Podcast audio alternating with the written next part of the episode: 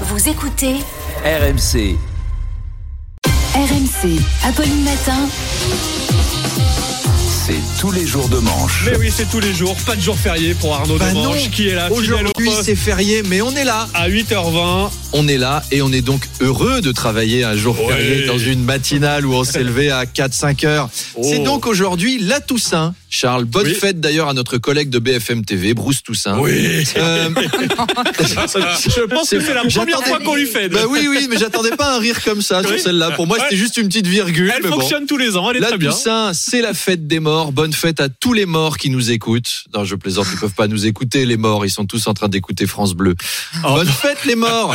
Bonne fête, Jean-Pierre Alcabache, Mathieu Perry, la NUPES, la paix dans le monde, tous les décédés. La Toussaint, c'est donc la fête de tous les saints. C'est la fête préférée d'Alain Juppé, qui aime les saints, euh, car il aime les femmes. Il aime le corps des femmes, Oh il aime tous les saints, en forme de pomme, en forme de poire, en forme de, de Scooby-Doo. euh. puisque c'est la Toussaint, monsieur Manien, je dois vous avouer que certains de ces saints étaient parfois, bon, pas morts, mais presque. Oh. Je, je raconte dans mon livre certains cocktails vous avez des femmes d'ambassadeurs très mondaines, très chic, vous savez, qui portent des vestes sans soutien-gorge à 85 ans. Alors parfois, elles ont un sein un peu flappy qui trempe dans une coupe de champagne.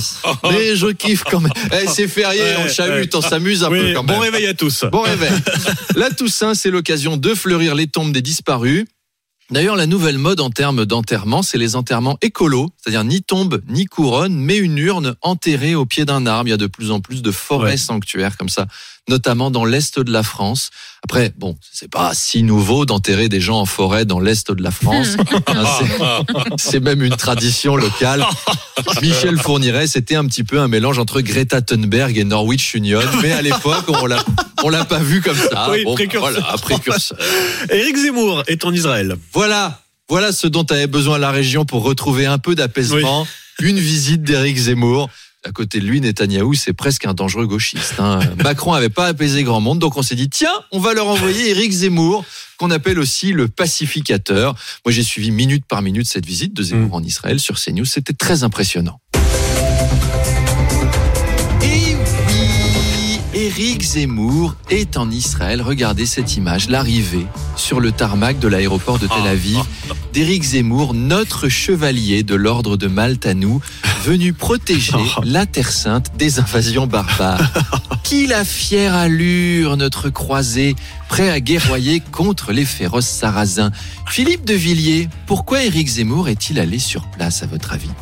Et à côté, Christine, euh, Éric Zemmour est, est allé voir les Juifs d'Israël pour leur expliquer que Pétain pourrait les sauver. Le, le maréchal va les secourir.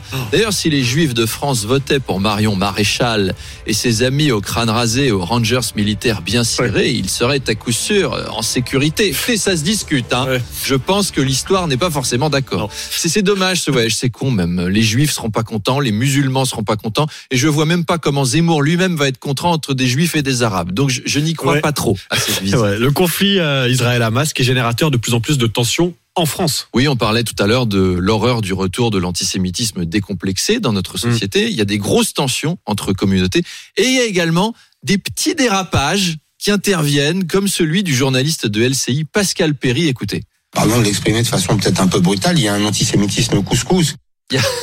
Quoi Il y a un antisémitisme couscous. Alors, qui est un antisémitisme de la communauté musulmane? Bon, c'est un problème géopolitique sur lequel on peut débattre. Mais enfin, un antisémitisme couscous.